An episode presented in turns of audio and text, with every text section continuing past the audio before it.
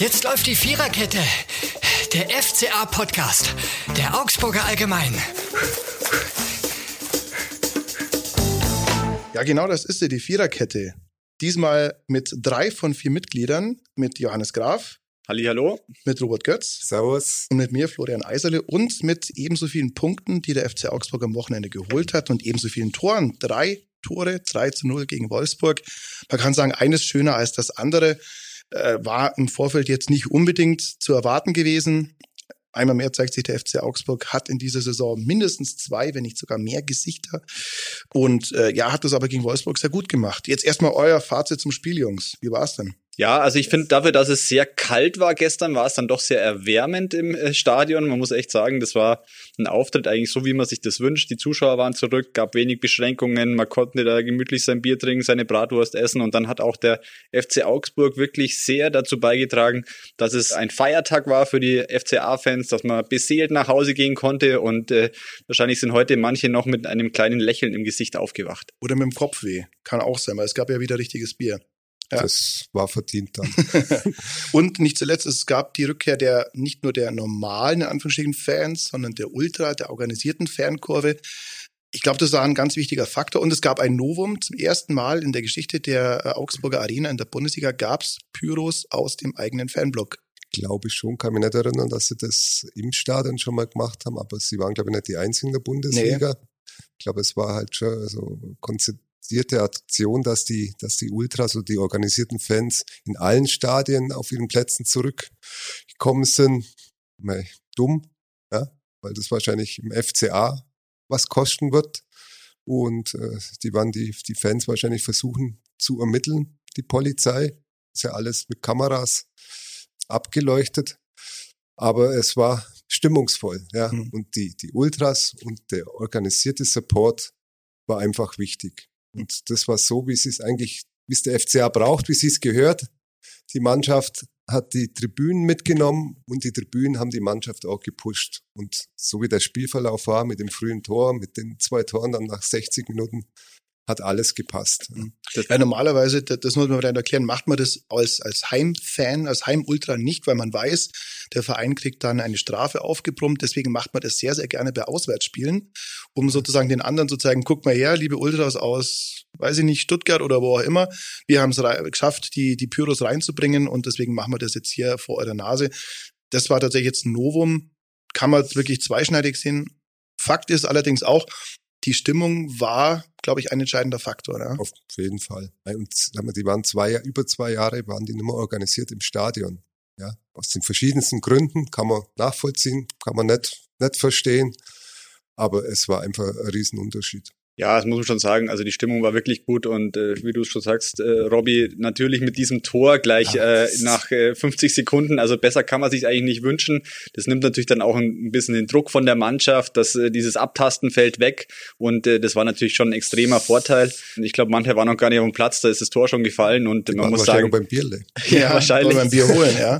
Und man muss schon sagen, äh, äußerst ungewöhnlich. Also ich äh, glaube, dass der Jago mit seinem rechten Fuß jetzt nicht unbedingt ja die tollen Kunststücke macht auf dem Platz. Und dann muss man schon sagen, es hat einfach am äh, Sonntagabend alles gepasst. Und äh, deswegen, ähm, ja, besser hätte man diese englische Woche eigentlich nicht starten können. Also wenn er gut Deutsch könnte, er kann's oder gut Deutsch lesen könnte, dann hätte man fast denken können, der hat meinen Artikel gelesen und gedacht, im Götz den zeige ich's, weil ich habe der C Brasilianer drüber gemacht und das eigentlich gar nicht so brasilianisch ist. Mhm. Aber das war schon ein Kunstschuss damit. Mit rechts ins lange Eck und auch die Vorbereitung vom, vom Mats Petersen da mit dem Absatz. Also das hat schon ja. Sehr brasilianisch. Kunst ausgeschaut. Das war der ja. dänische Brasilianer, ja. Bei, bei Iago muss ich immer an den Ex-Kollegen Wolfi Langner denken, der immer von den Dinish Spinnerless Fears gesprochen hat, der so entsetzt war über diese dünnen Füßchen Vierslern. Also da- Arzt vom, vom Ja. FCA, Mannschaftsarzt, hat ihn als einzige Szene bezeichnet. Also eine einzige Sehne. Ja, also so durchtrainiert und so, so für das prädestiniert vom Körperbau, Aha. die Linie rauf und runter rennen, die Sprints. Er war, glaube ich, am Sonntag wieder der, der schnellste Spieler auf dem Platz. Und äh, Sagt man ja auch über Thomas Müller, hat man ja auch gesagt, der ist irgendwie nur eine Sehne und äh, deswegen sind die Spieler auch selten verletzt, wobei Jago jetzt, glaube ich, schon ab und zu mal äh, Mhm. ja, verletzt glaub, war. Eins war Schulter, da hat er nichts dafür. Da, da ist er, glaube ich, draufgefallen, zwangsweise. Aber ich muss sagen, er hat sie hat sich gut entwickelt. Ja. Mhm. Und hatte auch die meisten Ballkontakte aller FCA-Spieler. 71 ist jetzt nicht so wahnsinnig viel im Vergleich, aber da merkt man schon, dass sehr viel, wenn man an diese Ballkontakte anknüpft, über die linke Seite gegangen ist.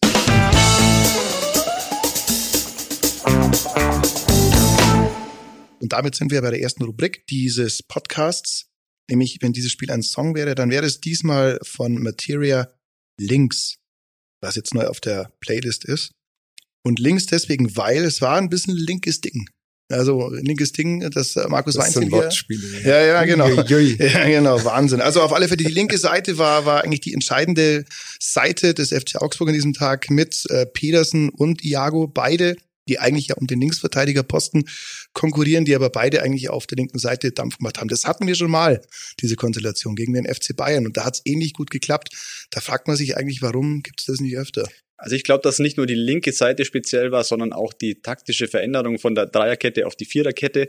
Äh, wir haben sie auch gefordert indirekt mhm. äh, am Wochenende vor dem Spiel, ähm, weil es einfach dann diese Möglichkeit gibt, auf der linken beziehungsweise rechten Seite Pärchen zu bilden. Also wir haben sie gefordert in Form unserer Aufstellungsgrafik. Selbstverständlich. Die, die äh, ich, ich, behaupte auch, Markus Weinze hat sich einfach an unserer Grafik orientiert. So. Mit Sicherheit. Der, der mit hat am Samstag gewartet, ja. bis die AZ rauskommt, bis genau. die Mannschaft in Bobingen. Ich glaube, glaub, der ist E-Paper-Abonnent. Ah, okay. Mhm. Ja. Aber es war natürlich die Frage, durch die Verletzung von Felix Udokai, äh, stellt er wieder drei Innenverteidiger auf, dann hätte er einen Frederik Winter bringen müssen. Und der Bursche, der hat schon Potenzial, der hat es auch nicht schlecht gemacht, wo er war, aber sagen wir, in dieser wichtigen Phase war das ein Risiko. Und die, es hat ihm recht gegeben, er ist alles richtig gemacht. Und ich glaube einfach, die Viererkette hat gegen, gegen Wolfsburg wirklich gut gepasst. Vor allem, ja. weil, weil ja dann auch sonst kaum noch ein Innenverteidiger da gewesen wäre. Ne? Also wenn man es so sieht, lasst den Winter spielen.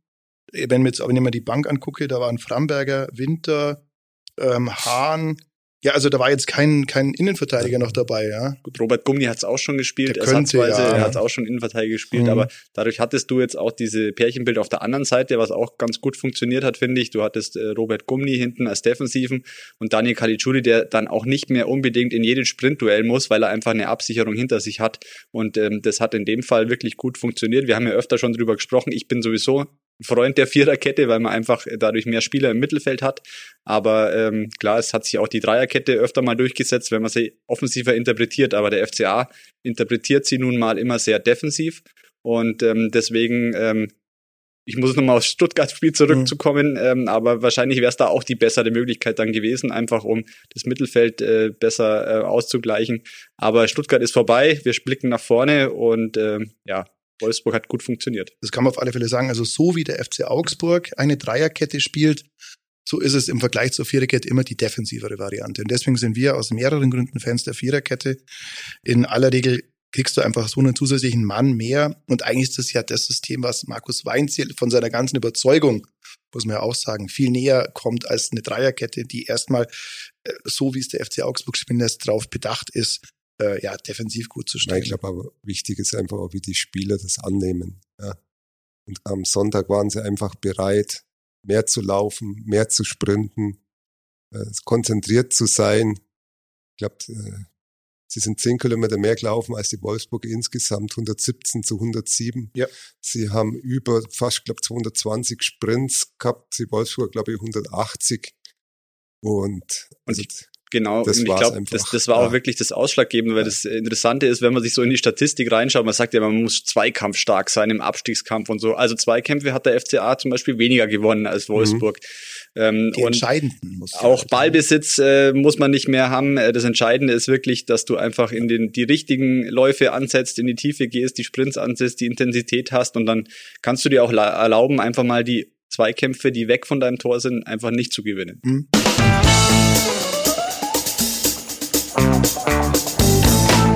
Und da sind wir gleich eigentlich beim nächsten Punkt, nämlich der Spieler des Spiels. Wer ist denn das eigentlich? Also ich sage jetzt gleich mal meinen, da wird es nicht werden, aber ich bin jetzt dem Laufe der letzten Spiele ein Arne Meyer-Fanboy geworden, weil ich finde, der bringt richtig viel spielerische Qualität in dieses Spiel rein. Und ich finde, was der auch kann, oder auf was seine Mitspieler auch achten, das ist ein Pressing-Starter. Also das eine ist, hat ja keinen Wert, wenn einer alleine jetzt versucht, den, den Stürmer anzulaufen, sich da die Seele aus dem Leib und die anderen zehn gucken zu oder elf im Sinne vom FC Bayern. Ähm, aber wenn Arne Meyer das macht, dann merkst du richtig, die gucken auf den, die schauen, was der macht und dann, wenn der nach vorne geht, dann rücken die nach. Und das ist wirklich, daran hat es ja teilweise auch gescheitert. Also das ist wirklich nicht nur aufgrund seiner spielerischen Klasse, die er zweifelsohne hat, ein wichtiger Faktor für den FCA, sondern auch jemand, der der, der, der Spielbewegungen initiiert. Und das finde ich ist echt jemand, der wird mit jedem Spiel gerade besser. Und ja, da kann man wirklich hoffen, dass die Kaufoption gezogen wird äh, bei Hertha und dass Arne Meyer lange fit bleibt. Aber ich glaube, ihr habt andere Favoriten für die Spieler des Spiels Sache.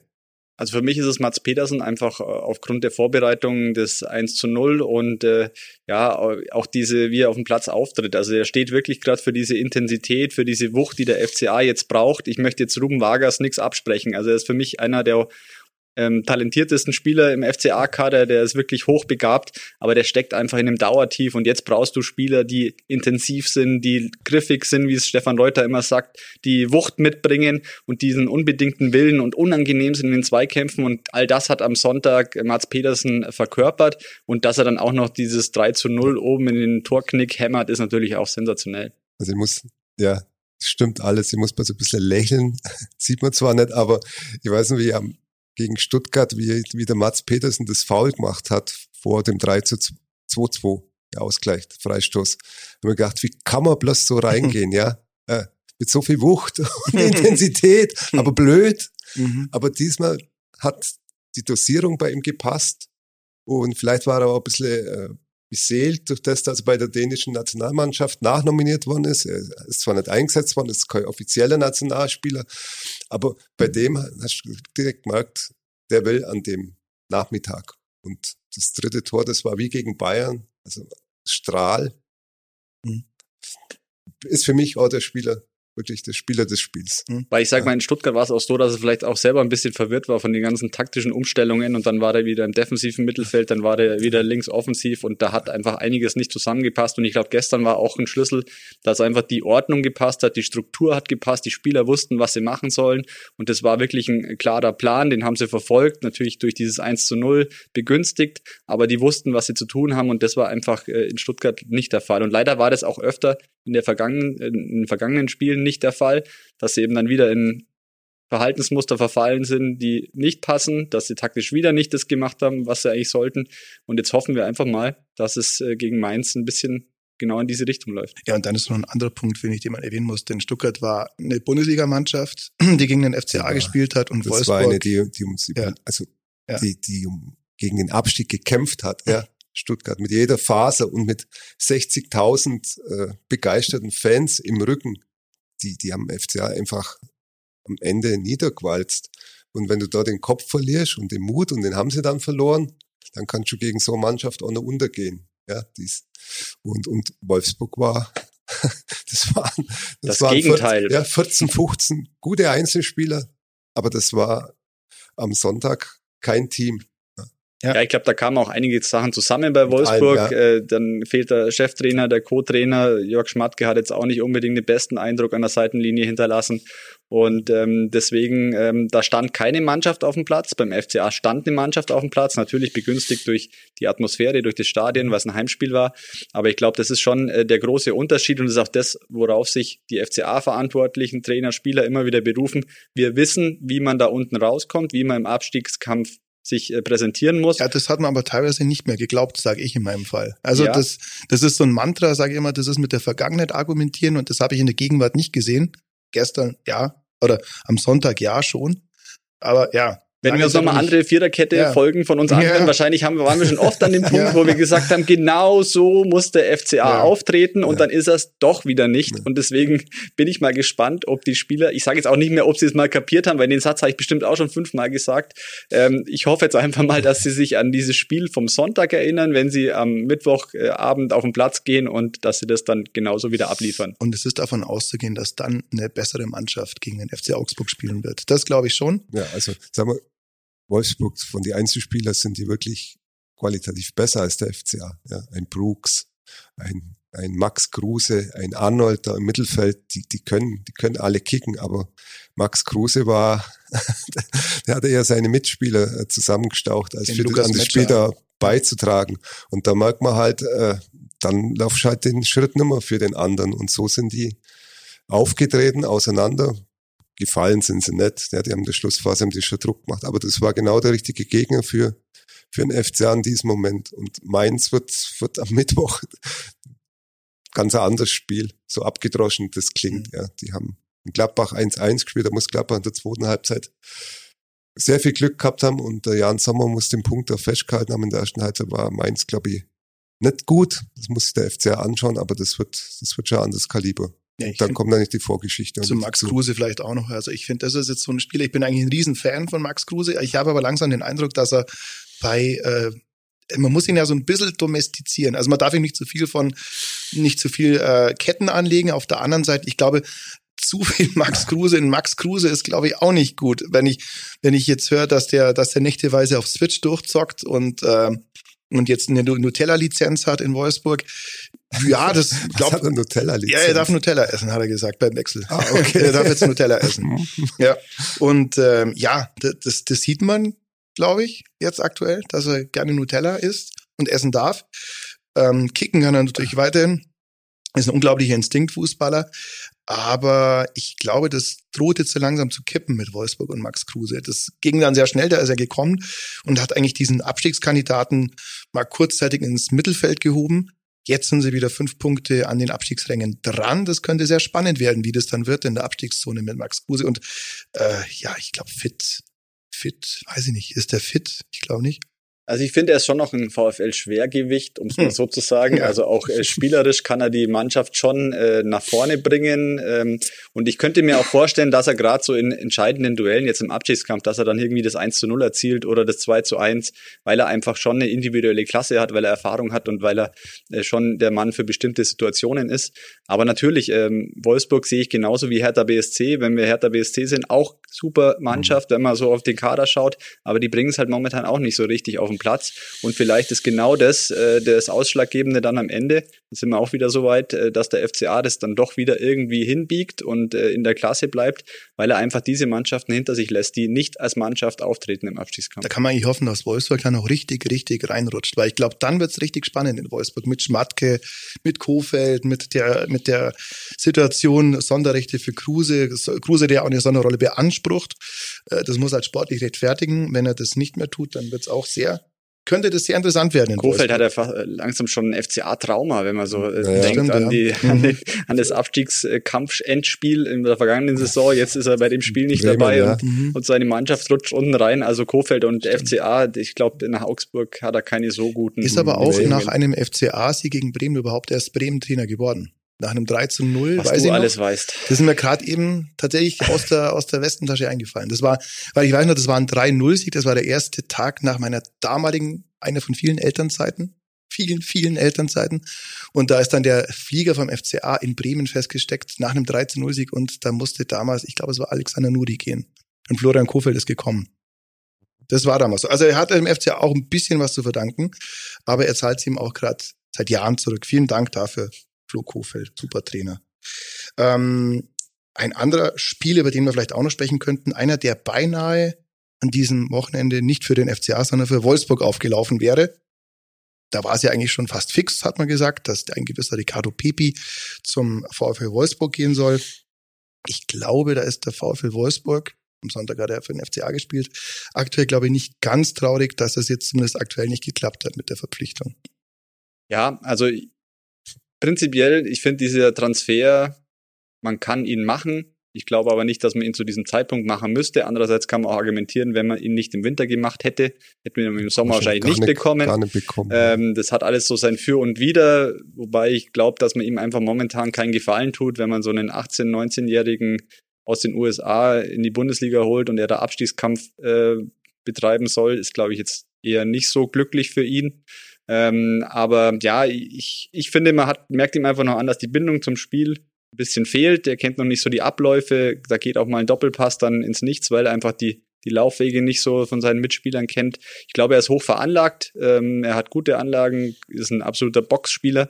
Nur ist momentan einfach die, die Strafraumqualität beim FCA nicht immer gefragt. Also ich finde, was er, was sie am Sonntag sehr gut gemacht haben, der Flo Niederlechner und er, das war das, was du vorhin schon mal angesprochen hast mit dem, oder Pressing. Arne Meyer das ja. Pressing auslöst und das hat wirklich gut geklappt. Und da hat er auch viel mitgearbeitet, das man vielleicht nicht so sieht, ja, weil man das oft im, im Verborgenen nicht, aber das ist einfach nicht spektakulär, wenn ich, wenn ich vorne anlaufe. Und das haben die beiden sehr gut gemacht. Und da hat Wolfsburg äh, Probleme gehabt und ich glaube, dem, dem Karl fehlt einfach ein Tor. Ja, mhm. Kurz vor der Halbzeit hat er die Riesenchance gemacht. Und Nach dem vermeintlichen Foul an, ich weiß gar nicht, Petersen. Wer, Petersen, genau. Ja, ja. Da war der Max mhm. Kruse und Petersen. Stimmt. Nase stimmt. an Nase. Mhm. Ja, weil, weil es mir, glaube ich, eine Schwalbe vorgeworfen haben, was, ich glaube, es war kein Foul, aber er hat auch keinen Elfmeter gefordert. Aber wenn der Pepi da das Tor macht, äh, würde dem, glaube ich, viel helfen. Und ja. man, man, darf nicht vergessen, er ist, wann ist er am Freitag? Freitag ja. Vormittag ist er aus den USA nach drei Länderspielen, ja. ist er da zurückgekommen. Und ich glaube, da könnte der FCA könnte noch Freude haben, aber wie zu Johannes gesagt hat, äh, es ist ein ungünstiger Zeitpunkt für, für einen da in die Bundesliga Fuß zu fassen, ja, wenn die ganze Mannschaft äh, nicht, nicht so gefestigt sind und das ist der FCA nicht. Ja, die Konstante ist, dass sie einfach unkonstant sind.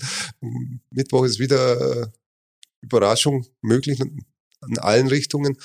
Aber ich glaube, der, der Junge, der hat, hat schon was. Ja. Vor allem, das wäre ja die Geschichte gewesen. Ja. Gegen Wolfsburg, äh, ja. bei denen er schon beinahe unterschrieben gehabt hätte, macht er, das wäre dann das 2 zu 0 gewesen. Mhm, ja. 2 zu 0 mhm, gewesen. Genau. Also ich glaube, da kam auch einiges zusammen jetzt einfach in diesem Winterwechsel. Er hat keine Vorbereitung gehabt mit der Mannschaft. Es ist nicht so, das war eine extrem kurze Winterpause, ja. so zwischen den Spielen dann irgendwie verpflichtet zu werden. Ich glaube, wenn er jetzt einfach mal eine Sommervorbereitung hat, äh, sechs Wochen mit der Mannschaft trainiert, wobei, ja, doch, müsste, kann er ja sogar, die WM findet ja im Winter statt, ja. ähm, dass er dann, dass er dann mit der Mannschaft sich vorbereitet, dass er die Abläufe besser kennenlernt, sich vielleicht auch in Europa ein bisschen besser zurechtfindet.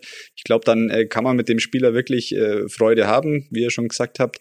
Ähm, ich glaube, der Zeitpunkt der Verpflichtung war einfach schwierig, wobei man eben auch den FCA verstehen kann, dass man jetzt zugegriffen mhm. hat. Ja, klar. Also man sieht schon bei ihm, er ist spielstark, er, er ahnt Situationen voraus. Es gab ein paar Situationen, wo er dann zwar nicht angespielt worden ist, aber aber dann siehst vom Laufweg her, er spielt einen Pass, äh, spielt nach dem Pass eigentlich den, oder läuft dann in die Tiefe und erwartet, weil es dann in dem Fall nicht gekommen, weiß ich noch eine Szene, da war er auf halb rechts im Strafraum durch. Kalitschuri hat nicht gespielt, glaube ich. glaube, ja, das mhm. war das, ja. Ähm, aber das ist jemand, der jetzt nicht nur einfach in, im Strafraum wartet, bis ein Ball kommt, sondern das ist jemand, der im FCA sehr gut tun würde, weil er so ein bisschen vom Spieltyp her so Finn Bogerson nur ein bisschen robuster ist, finde ich. Also auch so Finn Bogerson, der ja auch so ein, so, so ein spielstarker, eigentlich so ein verkappter Zehner ist und äh, wie wir alle äh, sehr wahrscheinlich finden, wird die Zeit von Finn Bogerson im Sommer enden beim FCA. Und dann wäre es gut, wenn jemand wie Pepi, nicht nur was die Tore angeht, sondern vielleicht auch was die Spielstärke angeht, ähm, ja, an dessen Fußstapfen treten könnte. Hoffen wir mal, dass das passiert. Und eigentlich bringt er ja vieles mit. Das ist so. Eine Sache noch, Mittelfeld ähm, erneut äh, ein Teilzeiteinsatz von einem anderen Königstransfer, Niklas Dorsch. Erneut, aber auch wegen Gelb-Rot-Gefährdung. Ja. Er hat nach zwei Minuten gleich die gelbe Karte gesehen und ein paar Aktionen, wo man sagt, äh, klar, Aggressivität ist wichtig, äh, Zweikampfstärke, Präsenz zeigen, aber er überdreht zurzeit. Und da man, bin jetzt kein Spieler, den ich nach 45 Minuten raustun muss, weil er gelb-rot gefährdet ist. Oder wenn er dann wirklich mal vom Platz fliegt. Weil da waren dann schon ein, zwei Szenen auch in der ersten Halbzeit, äh, könnte man auch noch mehr gelb zeigen, ja. Und das, das muss er halt lernen. Das ist ein Lernprozess. Und muss er schnell lernen. Ja, ich glaube, wie du sagst, äh, er überdreht gerade in einigen Szenen. Also jetzt nicht nur, wenn er in den Zweikampf geht, sondern er überdreht, finde ich, auch mit seinem Auftreten, mit seiner ganzen Mimik, seiner Gestik. Und äh, gut, man kann das auch immer positiv werten, dass er sagt, er ist im Austausch mit dem Schiedsrichter, mhm. so wird's ja dann oft mhm. gesagt, dass er, dass man dann schon immer seine Grenzen auslotet, aber ich finde, er bewegt sich schon immer ganz, ganz oben an der Grenze und ähm, vielleicht muss er einfach ein bisschen ruhiger bleiben, mhm. ähm, sich ein bisschen zurückhaltender geben und ähm, dann glaube ich wirklich, dass es schon eine wirklich eine Bereicherung ist. Das hat man jetzt auch wieder gesehen ähm, mit Arne Meyer. Das funktioniert einfach ja. gut im Mittelfeld. Die wissen, wer was zu tun hat und äh, deswegen das passt schon. Das funktioniert auch gut. Ich finde ihn auch spielerisch einfach äh, besser, zum Beispiel als Carlos Grueso. Aber Grueso auch das 3-0 äh, vorbereitet hat. Also, ja, aber ja, ist generell. Aber ich glaube insgesamt so, ja. für, für den Spielaufbau ist Dorsch schon wesentlich wichtiger und ähm, er muss jetzt einfach bisschen runterfahren und äh, sich ein bisschen besser einpolen, dann klappt es schon. Ja, ich glaube, das ist auch bei ihm viel, weil er diese Erwartungshaltung auch an sich selber hat. Er möchte, sagt er immer, eine Führungsfigur ja. sein. Er möchte eine zentrale Rolle spielen in dieser Mannschaft. Und das ist ihm halt einfach nur teilweise gelungen. Und ich glaube, diese Nummer mit Stuttgart, die hat die hat, glaube ich, ein bisschen an ihm genagt, dass er da 85 Minuten in so einem eminent wichtigen Spiel zusehen musste. Ne? Und dann kommt man vielleicht dann in so eine, so eine Überperformen rein. Ja. ja. Das Problem, glaube ich, beim Carlos Gruese ist einfach, das ist ein sehr ruhiger Spieler. Ja? Einfach Südamerikaner, der, der sich noch nicht so verständigen kann. Das ist ja Wahnsinn, der fährt mit Ecuador zur WM, der ist da Stammspieler. Eröffnungsspiel um, gegen äh, die ruhmreiche Fußballnation Katar. Ja. ja. ja. Und, mit zehn Brasilianern, oder? Spielen, spielen 1-1 gegen Argentinien und, und beim FCA fällt er nicht auf, aber das ist einfach, äh, glaube ich, seiner Spielart und, und, und seinem Wesen, glaube ich, auch geschuldet. Und das ist halt das Problem, weil der FCA braucht in dieser Position einer, der, der einen Takt vorgibt, ja, so wie der Anne Meyer im offensiveren Mittelfeld brauchen sie einen vor der Abwehr oder in dem, in, auf der zentralen Position, der, der auch mit den Spielern redet, ja. Das kann der Dorsch, wenn er, wie der Johannes gesagt hat, das nur dosiert, das, da ist er noch jung, das ist erst der erste Bundesliga-Saison, die er da komplett durchspielt. Aber da ist der Grueso, der, der, der taucht da ab, ja, weil es einfach auch nicht geht. Mhm.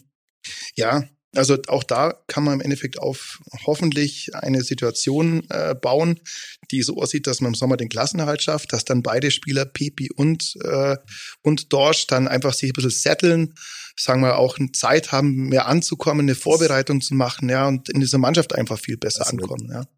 Gehen wir davon aus, der FCA hält die Klasse wird das ganze spannende Sommerpause in allen Belangen, aber so weit sind sie und ich denke, mhm. das ist mein Spiel, das das hat wirklich äh, Potenzial in allen Richtungen, ja, mit der ganzen Vorgeschichte, wie Mainz gekämpft hat, dass sie nicht spielen müssen mit, mit allen ganz kurz Mitteln. Da, da, da möchte, da möchte ich die äh, ausnahmsweise eine, ein zweites, wenn dieses Spiel ein Song wäre, Rubrik einführen. Nämlich von den Kaiser Chiefs äh, I Predict a Riot. Also, also und, das und jetzt auf Deutsch. Das, das heißt, ihr, gleich gibt's Backfotzen. Ah, okay. ja. ja. Könnte also, könnt möglich sein. Oder gleich gibt's Bambule, genau. Also ich glaube, das wird ein ganz entspanntes Spiel. Nein, ernsthaft, ich glaube, dass die, dass beide Mannschaften nach die, also klar, es wird natürlich umkämpft sein, ja. aber ich glaube, dass äh, die Verantwortlichen und alle versuchen werden vor diesem Spiel das ein bisschen runterzureden, alles, alles nicht so schlimm. Wir machen jetzt das Beste aus der Situation und ich glaube, äh, so ganz wild wird's dann vielleicht doch nicht. Ich glaube schon. also ich glaube schon. Ich glaube schon, so, so wie man, äh, wie man im Vorfeld dann gesagt hat, man war beim FCA über das Verhalten der Mainzer überrascht. Das ist im diplomatischen Diskurs ja schon so, so eine 4 Minus, was, was man sich dann gegenseitig gibt. Ähm, beim FC Augsburg kann man ja sagen, war man sehr überrascht, äh, dass, dass dann am Sonntag schon wieder Spieler oder am Samstag war es, glaube ich, sogar schon. Es waren drei Leute ja. auf einmal arbeitsunfähig mhm. am Sonntag, für einen Sonntag arbeitsunfähig geschrieben und am Mittwoch hat einer auf jeden Fall wieder gespielt. Und also ich finde, die Mainzer, sie haben ja, das immer vorgeschoben, sie müssen auf die Gesundheit der Spieler achten, ja. Also äh, das kann man nicht machen, die aus der Corona-Quarantäne dann sofort auf den Platz zu schicken. Hat der FCA nie gefordert, hat keiner gefordert, ja. Es gibt Regeln, die heißen, die, wenn sie aus Corona freigetestet sind, sind sie spielfähig, aber es muss keiner eingesetzt werden. Ja. Es haben genügend Mannschaften äh, im, im deutschen Profifußball mit vielen jungen Spielern, Ersatzspielern äh, gespielt. Ja, also das, das habe ich, das hat Mainz meiner Meinung nicht gut gemacht. Das war unfair gegenüber FCA, weil der FCA hat einfach gesagt, es gibt Regeln, wenn die eingehalten werden, dann spielen wir. Und Mainz hat es geschafft, die Regeln so, äh, so zu äh, ihre Mann, äh, die, die Arbeitsunfähigkeitsbescheinigung so zu, zu schreiben, dass das okay war. Ja, jetzt ist es, wird man am Mittwoch sehen. Hm. Wobei ich sage auch, also natürlich kann man sagen, es gab jetzt viele Beispiele in der Saison, wo eine Mannschaft wirklich stark ersatzgeschwächt ins Spiel gegangen ist. Und ich kann den FC Augsburg verstehen, der da sagt, er möchte unbedingt dieses Spiel spielen gegen ersatzgeschwächte Mainz. Ich kann aber auch die Mainzer verstehen, ja, die alles dran setzen, ja. natürlich, ja, um dieses Spiel zu. Also ich hätte, ich hätte in beiden, wenn ich bei beiden Vereinen jeweils was zu sagen gehabt hätte, jeweils gleich glaub, genau, deckungsgleich fast gehandelt. Also ich kann das in beiden Fällen schon verstehen. Ich denke mal halt nur, was wäre das natürlich für ein sportlicher Gegenwert gewesen, generell, wenn du gegen eine erweiterte U23 von Mainz gespielt hättest. Aber das ist also jetzt, wenn, wenn beim FCA jetzt für Mittwoch fünf Corona-Fälle eingetreten wären, waren ja schon, Hahn, Gregoritsch muss man schauen, ob er fit wird, äh, Gikiewicz, Corona, Kubek positiv getestet, hätte er Mainz gesagt, oh, FCA, mhm. nee, wir kommen nicht, das, wir machen das mit der DFL, wir, wir, wir sagen das Spiel ab. Glaube ich nicht. Ja, also, so wie du gesagt hast, aus beiden Sichtweisen verständlich. Jetzt ist es so, jetzt haben sie drei Heimspiele hintereinander Mainz, fliegen quer durch die Republik jetzt in dieser Woche. Drei Auswärtsspiele. Äh, drei mhm. Auswärtsspiele, Entschuldigung, ja. Mhm. Und wird sehen, wer, wer der Bessere ist. Also, mhm. höchsten Respekt vor Mainz, wie die spielen die Saison, ja, mit Bo Svensson, wo die herkommen, muss man mal überlegen. Und sie waren in Klappbach in der zweiten Halbzeit auch die, die bessere Mannschaft. Und man darf auch an das Hinspiel erinnern, das 4 zu 1, das war ein Nein, gefühltes, das, das, das war ein gefühltes 10 zu 1, glaube ich, damals äh, erinnern. Also das, äh, wenn Was ich jetzt von meins. Hm. Nein, Marco, Marco, Marco, Marco, Marco, Marco also wenn ich jetzt vom Mann höre, so, ja, die haben wir ja eh weg, sind wir zu Hause, ich mir so, welchen Anlass seht ihr, dass der FCA diese Truppe weghaut, die euch in der Hin Hinrunde nur richtig 4 zu 1 hergefiedelt hat? Und zwar auch in dieser Höhe völlig verdient. Also Johnny Burkhardt hat da einen Wahnsinnstag erwischt gehabt, weiß ich noch. Der U21-Kapitän ist es, glaube ich, sogar, ja.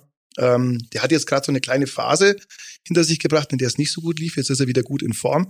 Und Mainz ist eine Mannschaft, die kriegst du in dieser Saison, glaube ich, nicht klein. Also selbst wenn du gewinnst oder sowas, also die, die musst du immer auf dem, auf dem Zettel haben und die, die sind eigentlich so wie, naja, so eine Blaupause für den FCA. Gallig, unangenehm, gefährlich nach vorne, kompakt. Also das wird eine richtig taffe Aufgabe, aber es wird auch spannend, weil ich glaube, dass richtig Feuer im Spiel ist. Ja. So viel dazu. Und äh, danach kommt ja auch der FC Bayern. Das heißt, äh, da sollten wir dann gucken, dass wir ja, uns ein bisschen schonen. ja. Okay. Das war's von dieser Woche. Wir sagen vielen Dank fürs Zuhören und äh, freuen uns, wenn wir uns nächste Woche wiederhören. Nach, ja, dann einem Spiel gegen Mainz und einem Spiel gegen den FC Bayern. Da sind wir mal gespannt, was dann weiter passiert. Ähm, zu hören gibt's uns kostenfrei bei allen gängigen Podcast-Plattformen und auf dem Webplayer unserer Zeitung. Wir sagen vielen Dank und bis zum nächsten Mal. Servus. Ciao. Das war die Viererkette, der FCA-Podcast der Augsburger Allgemein.